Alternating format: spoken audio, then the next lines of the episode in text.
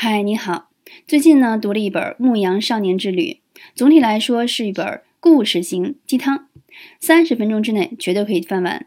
记得这本书大畅销的时候，刚好是一大波国外心灵鸡汤涌进中国，突然爆红爆火的阶段，一直没看。现在快速阅读完，我最大的收获是，主人公在迷茫的时候总会和心对话。照猫画虎和自己的心对话的时候，让我最吃惊的是。这个小动作似乎在我很小的时候就尝试过了，因为一点都不陌生。心给出的答案永远是那么理性，让人信服，让我全然接受了做一件事的必要性，转而让我踏实的做好了拖延已久的某件事儿，回归了淡定。